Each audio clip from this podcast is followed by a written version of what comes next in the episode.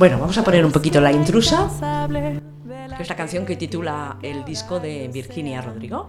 Me ha llevado un largo trecho, 30 y varias primaveras, he dado varios rodeos y cambié mi recorrido con mis errores y aciertos. Aquí sigo, oh, oh, sin permiso ni evidencia de un gran salto en el vacío, sin certezas y sin guías, aprendiendo de camino. Y empecé de cero tantas veces que perdí la cuenta. Me voy dando a luz en esta senda, construyendo en cada huella.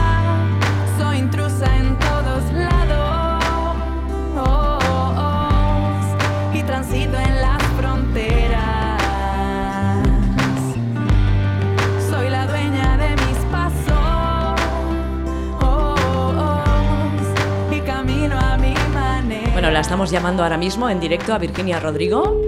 Cuéntanos un poquito, Polly. A ver, espérate, ¿dónde lo tengo esto? Pues eso, que tras 10 años trabajando como baterista y percusionista, acompañando a diversos artistas, Virginia decidió crear su propio proyecto como compositora y cantante. Bueno, creo que la tenemos. Sí, hola Virginia, ¿qué tal? Hola, buenas. Estamos ahora mismo en directo, agradecerte que estés con nosotras en el Berenjenales de, de Inau Radio y tenemos muchísimas ganas de que nos cuentes todo el proceso de este nuevo, dis- nuevo disco que se titula La Intrusa. Pues, eh, pues sí, así se, así se titula, La Intrusa. Eh, pues la verdad es que el proceso de creación de este, de este disco fue todo un, ha sido todo un parto. He estado casi dos años, estuve como casi un año y pico escribiéndolo y componiéndolo y luego otro año grabándolo porque estaba buscando un sonido y estaba buscando algo que para mí, eh, bueno, estaba buscando algo y en esa búsqueda se me fue otro año, o sea que han sido dos años de trabajo muy intenso. Claro, porque a nosotros a veces nos parece que un disco no, no cuesta nada y hacer canciones, componerlas y todo, que es muy fácil, ¿no? Pues yo tengo esa sensación, como hay tanta producción y al final el pop tiene eso, ¿no? El pop al final, eh, no sé cuánta gente somos sacando discos al somos cientos de miles. Y también cada uno tendrá su proceso, yo creo que es algo muy personal, ¿no? Depende de la música que hagas, de cómo tú, de cuál sea tu proceso creativo. En mi caso eh, ha sido también, para el disco anterior no fue así, pero este disco sí que para mí fue todo un proceso de aprendizaje pues, pues muy grande. Fue de hecho el disco es bastante meta metadisco habla mucho sobre el proceso creativo ¿no? Sobre el hecho de llevar eh, un, un proyecto autogestionado habla sobre lo que es estar en la música habla sobre sobre el bloqueo creativo también sobre la dificultad no hay, hay hay varios temas que hablan sobre este proceso sí. Eh, para publicar el disco hiciste un Berkami, ¿verdad? Sí, exactamente. Sí, lo, lo financié con un crowdfunding, eh, lo, que justamente también lo, eh, lo, lo hice hace un año exactamente, sí, más o menos sobre por estas fechas. Sí. y, y sí, es una, es, es, pues es una de las vías de financiación de, de los proyectos eh, autogestionados, ¿no? Es, como es muy difícil eh, y es lo que es lo que hablábamos antes, es que es tan caro en realidad hacer un disco es algo tan caro y es y antiguamente cuando había compañías discográficas y cuando la gente fichaba por compañías o las compañías fichaban por artistas pues era mucho más fácil. Pero ahora los los artistas componemos grabamos producimos somos nuestros managers. Al final hacemos el trabajo de un equipo entero. Por eso se tarda tanto. Por eso es un trabajo tan grande. La gente ve que el disco es una cosa muy pequeña pero detrás de un disco hay un trabajo ingente. Y hay mucha gente también detrás de un disco. Eh, hay músicos hay productores hay técnicos es no es un equipo de gente muy grande que además está súper invisibilizado porque como ahora ya no se llevan los discos físicos, a veces es muy difícil encontrar los créditos y saber quién ha producido un disco, quién ha grabado un disco, quién grabó la guitarra, la batería, ¿no? Es difícil. Eh, es, ahí, para mí, eso es, un, es uno de los signos de, del apocalipsis musical que vivimos, que en Spotify y en ningún lugar puedes encontrar cuáles son los créditos de un disco. Claro. No, ya no existe esto. A mí me angustia mucho. Claro, como, por- como, como música, ¿no? Estando del otro lado, Sí, como sí. instrumentista, digo, qué, visi- qué invisibilizado está el trabajo de los instrumentistas, que solo se ve al artista y a nadie le importa quién tocó la guitarra y el bajo. ¿no? Es verdad. Qué, qué fuerte, ¿eh? Eso sí es verdad, porque en Spotify te sale el listado de- del artista, un poquito de información y, y ya está, nada más. Mm, yo este es un este es, un, es una cosa que tengo que además tengo tengo pendiente hacer un texto sobre esto porque porque es una cosa que me, me, me, me vuelve loca, o sea, yo como instrumentista busco muchas veces quienes han tocado en otros discos y que esto no esté, que esta información no esté en Spotify ni en ninguna plataforma musical, nos da a entender cuál es la importancia de un instrumentista o del proceso que hay detrás de un artista. ¿Sabes? Es cero. a nadie le importa quién ha tocado el bajo o la batería.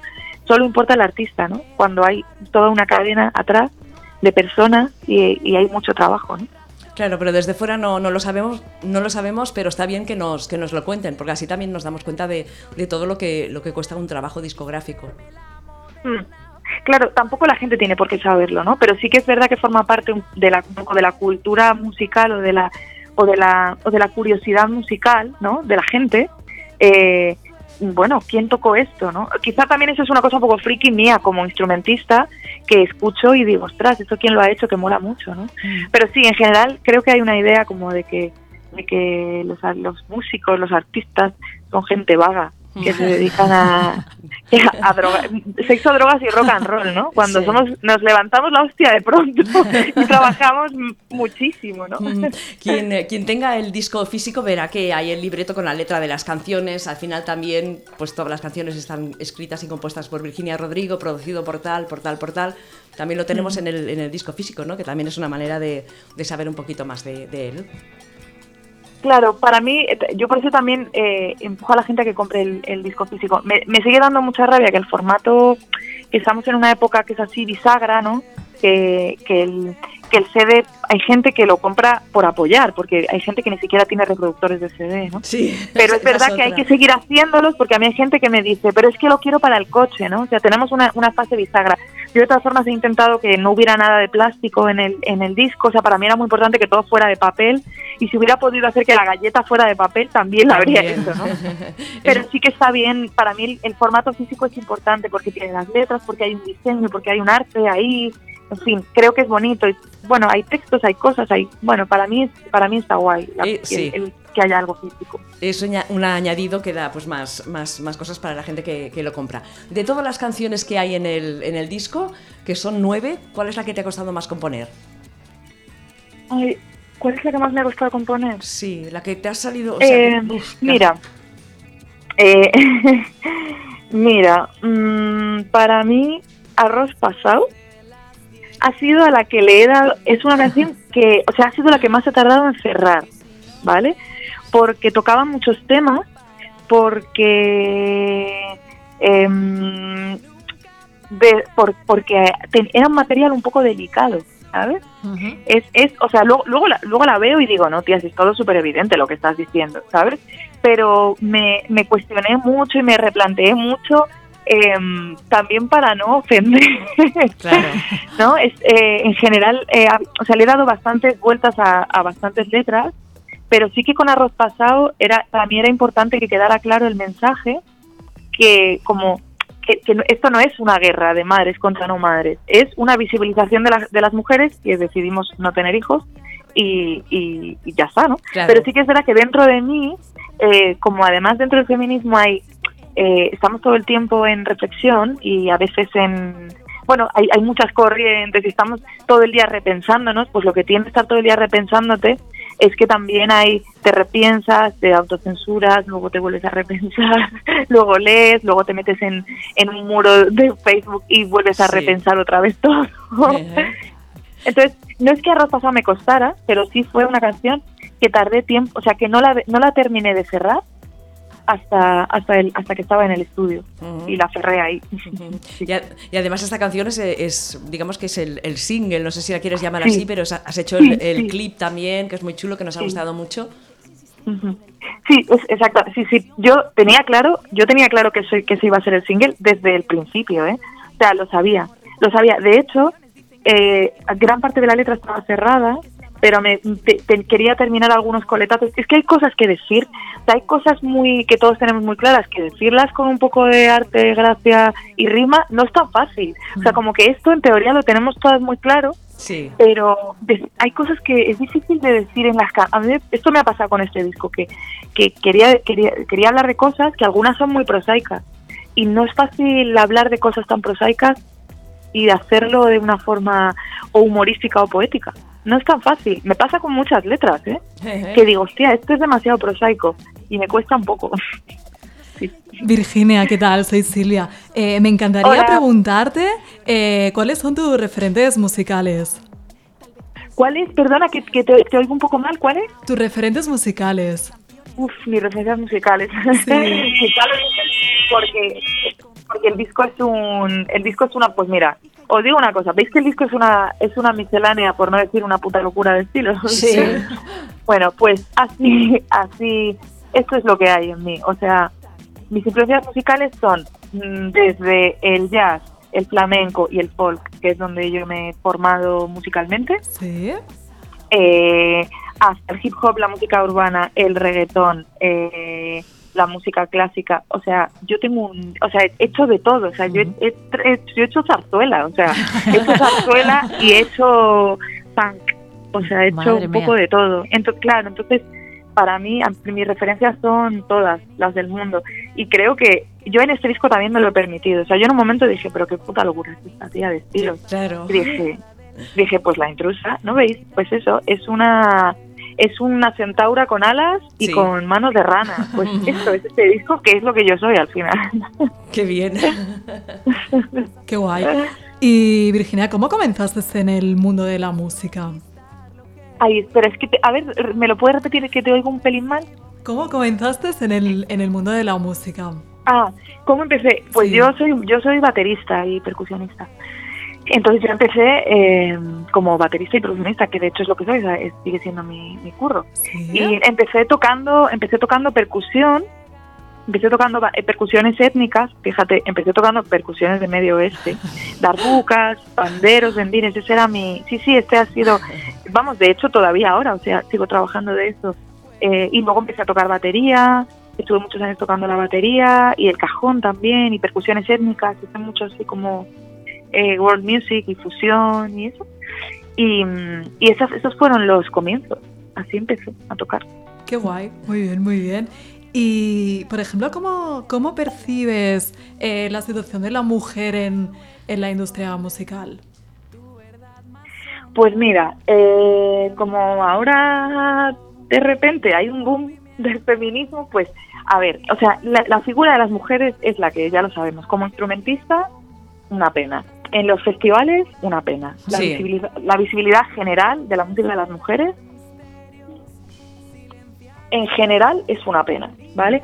Ahora parece que empieza a haber, eh, bueno, pues como está bastante de moda el discurso feminista, lo cual es fantástico, porque a mí, mira, mm, todo lo que sea visibilidad del feminismo me parece estupendo, siempre y cuando no sea mercantilización eh, a costa de que otros se lucren, eh, que, sea, que sea un movimiento visible está guay. Entonces, bueno, pues eh, parece que poco a poco empieza a haber más visibilidad. Me parece que todavía ahora es un poquito de postureo, que pero postureo que está guay, que también por algo hay que empezar. Si se empieza por el postureo y nos llaman por postureo, pues oye, mira, fantástico. Mm. Pero me parece, me parece que este es un proceso mucho más a medio plazo, medio largo, largo plazo. Mm. Sí. Eh, sí, creo que es algo que todavía nos queda bastante. O sea, de hecho, si sigues mirando los carteles de, de, los festivales, pues, pues eso, pues un campo de nabos aquello que tú dices, de verdad, de verdad no hay 80.000 grupos de chicas al mismo nivel que estos 80.000 grupos de chicos, o sea, de verdad, ¿no? Mm. sí, sí. Sí, sí, no, y creo que muchos eh, festivales están sumando al tema este del feminismo y que programan mujeres por, por llenar una, una cuota cuando no tendría que ser así. Y eso a mí me enfada bastante. Pero bueno. Sí, pero, pero a mí me pasa que es que, mira, es que es lo que te digo, pues mejor que esté de moda el feminismo, que parece que ahora el fascismo también se está poniendo de moda. Entonces, mira, aunque sea, o sea, que aunque, aunque en principio sea algo superficial, yo creo que es tan, es tan guay que, que, las, que las chavalas de 13 años tengan las carpetas forradas de consignas de Simón de Beauvoir mejor que la foto de Rob Love que tenía yo, ¿sabes? o sea, mira, pues aunque sea algo superficial, por lo menos es que ya es algo. De repente mm. alguien se está cuestionando algo, aunque ya sabemos las que estamos aquí en la pelea que es todo súper superficial y que el machirulismo sigue estando, pero bueno, poquito a poco poquito a poco. Se va ganando terreno. Virginia, el eh, día 11 presentas el disco en la Sala Copérnico a las 9 en Madrid, ¿verdad? Exactamente, a las nueve y media lo hemos retrasado un poquito para que la gente llegue de currar Sí, sí. a las nueve y media en el día 11 en la Sala Copérnico de Madrid. ¿Cómo, cómo has preparado esta, esta presentación? ¿Qué harás? ¿Cómo será? Ay, pues estoy muy contenta. De hecho, la estoy- estamos justo ahora, he salido un momento del ensayo. Sí. Eh, pues mira, va a ser eh, el, el formato que voy a hacer durante esta gira va a ser a dúo eh, y voy, vosotros sabéis que yo soy multiinstrumentista, entonces voy tocando guitarra eléctrica, percusiones acústicas, electrónicas y voy con una loop station y voy haciendo, voy grabando en directo bases y las voy disparando. Entonces he, he encontrado otro loco igual que yo que también es multiinstrumentista y va tocando guitarra eléctrica, percusiones acústicas, también electrónicas, teclados. Entonces, porque este disco es bastante electrónico y bastante Sí. bailable. Entonces, eh, pues vamos a ir a dúo y, y vamos a ir con los loops, con la electrónica, en fin, vamos a, va a ser una cosa bastante, bastante, mm, es, va, va a ser un, es un directo bastante más power que el que tenía antes, que era más tranqui, iba yo sola, eh, aun cuando lo hice con banda, el otro disco era un poco más tranqui. Este es un disco de todo el mundo a saltar y a bailar. Bueno, muy bien. Eh, Virginia, muchísimas gracias por estar con nosotras en el Berenjenales. Felicitarte Gracias por, a vosotras. felicitarte por, por el disco La Intrusa y que en Madrid sea todo un éxito y a ver si alguna vez vienes a Barcelona y, y estaremos allí como las fans más fans de, de- de todas las que hay. En primera fila. Sí, sí, Barcelona, Barcelona está pendiente, o sea, en cuanto empiece a tener eh, fechas de la gira, porque voy muy despacito, como lo sigo haciendo yo todo, Claro. eh, vamos despacito, pero a Barcelona por supuesto que iremos, en cuanto esté la fecha, por supuesto os avisaré, eh, o sea que eso mm, por descontado. Y nada, muchas gracias por, por hacerme un huequecito en vuestro programa. Nada, un- un abrazo muy, muy, muy grande. Que Un vaya- abrazo, guapas. Que vaya muy bien. Gracias. Vale, muchas gracias. Chao, chao, chao. Chao, chao, chao. Qué bien, qué buen rollo, ¿no? Sí, sí, sí, es una artista que hay que seguir de cerca. Escuchad La Intrusa, está en Spotify. El vídeo de Arroz Pasado está muy bien. O sea que tenéis un montón de canciones para, para escuchar. Y es verdad que es un disco muy. que hay canciones de todo tipo, como, como ha dicho ella, como es ella.